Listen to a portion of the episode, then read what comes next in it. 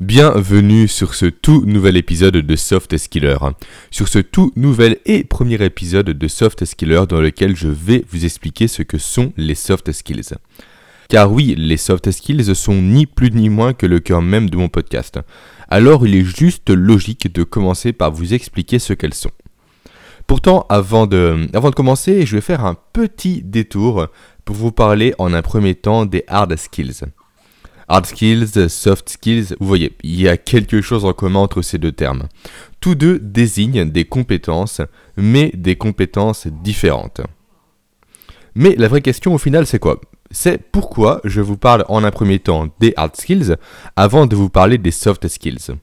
Simplement car la notion même de soft skills a été créée en opposition à celle de hard skills. Alors c'est parti. Qu'est-ce qu'une hard skills? Si on fait une traduction littérale de l'anglais au français, hard skills devient compétence dure. Alors autant dire que ça ne veut strictement rien dire en français. La traduction la plus appropriée, la plus juste selon moi, est compétence technique, ou savoir-faire si vous préférez. Ainsi, les hard skills sont l'ensemble des savoirs et des compétences techniques que possède ou que souhaite posséder un individu. Et quand je vous parle de compétences techniques, je parle réellement de compétences techniques au sens large du terme, et non pas uniquement des compétences manuelles. Je, préfère préciser car beaucoup de personnes font un peu cet amalgame.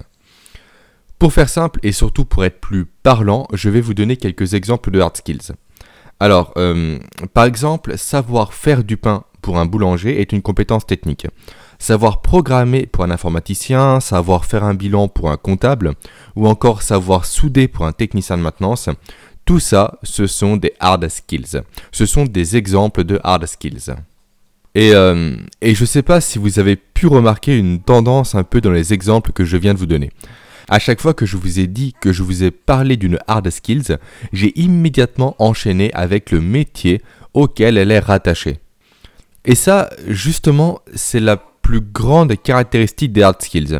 Une hard skill, c'est une compétence qui est toujours liée à un domaine en particulier. Vous savez faire du pain, ça vous sera très utile uniquement si vous travaillez en boulangerie. Vous savez faire du pain et vous êtes maçon, alors cette compétence ne vous apportera strictement rien dans votre quotidien. Également, une autre caractéristique importante des hard skills, c'est que ces compétences techniques s'apprennent uniquement sur les bancs de l'école ou encore en formation, et que leur maîtrise est généralement validée par un diplôme ou par une attestation de formation. Ce qui veut dire en d'autres mots que vous ne pouvez pas maîtriser pleinement, et j'insiste bien sur pleinement, une hard skills sans passer par une phase de formation.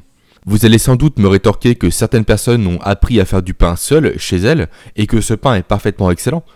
D'accord, mais pensez-vous que ces personnes ont tellement développé cette compétence de savoir faire du pain qu'elles peuvent, demain, ouvrir leur propre boulangerie? Désolé, mais, mais je ne pense pas. Idem, beaucoup de personnes ont appris à coder et à programmer depuis chez eux sur leur PC, mais ces personnes ont-elles les compétences techniques nécessaires pour être recrutées par Microsoft dès demain? Je ne pense pas non plus. Alors oui, bien sûr, il y a bien quelques exceptions, mais c'est loin, très loin, très très loin d'être la majorité des cas. Très souvent, même quasiment dans 100% des cas donc, la maîtrise complète d'une compétence technique passe par la case formation professionnelle. Donc bref, si je résume un peu tout ce que je viens de dire. Les hard skills sont des compétences techniques. Ces compétences sont toujours liées à un domaine bien spécifique et leur apprentissage passe systématiquement par une formation dite traditionnelle, c'est-à-dire une formation scolaire ou professionnelle. Passons maintenant au cœur du sujet, parlons des soft skills. Alors pour faire simple, voire même pour faire trop simple, les soft skills sont en quelque sorte l'opposé des hard skills. Ce ne sont donc pas des compétences techniques, pas du tout. Ce sont des compétences humaines, des savoirs relationnels.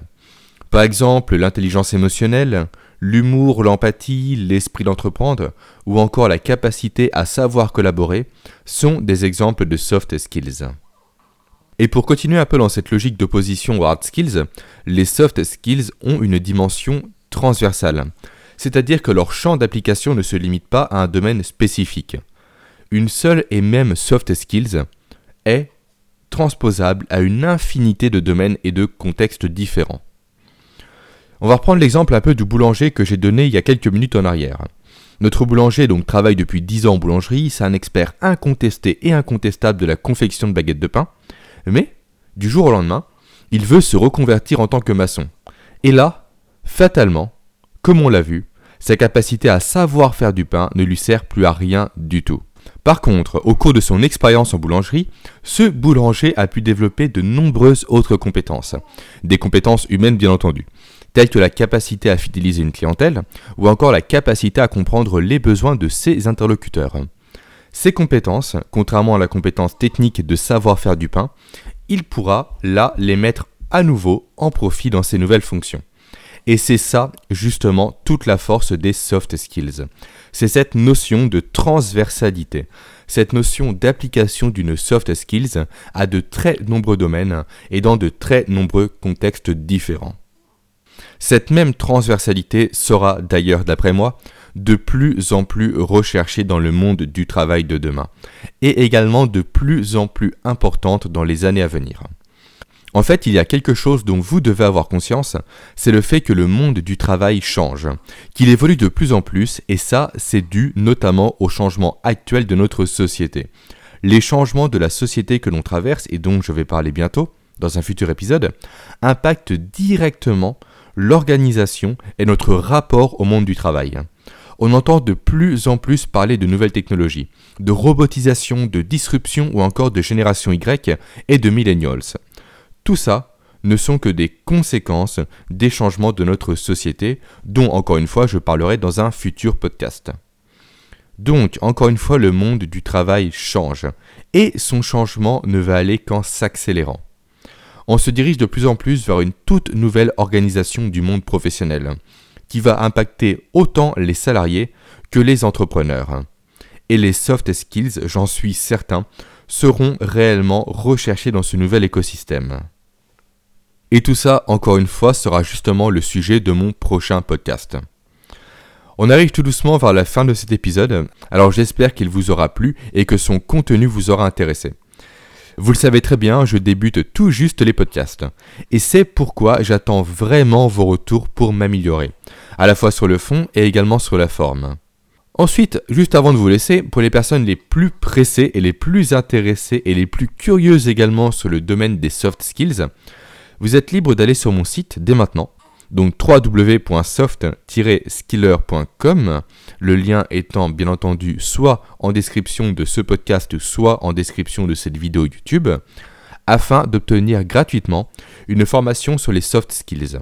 Une formation dans laquelle je vais chercher à vous, euh, à vous présenter toute l'importance des soft skills, pourquoi vous devez les développer et surtout comment vous pouvez faire pour les développer efficacement. Car développer une soft skills ne se fait pas au hasard, pas du tout. Il y a véritablement un protocole à suivre et surtout des soft skills que j'appelle de base qui sont à maîtriser avant de chercher à développer ces autres compétences comportementales. Dernier mot avant de vous laisser, si vous êtes arrivé juste là dans cet épisode, c'est qu'il vous a plu, en tout cas j'espère.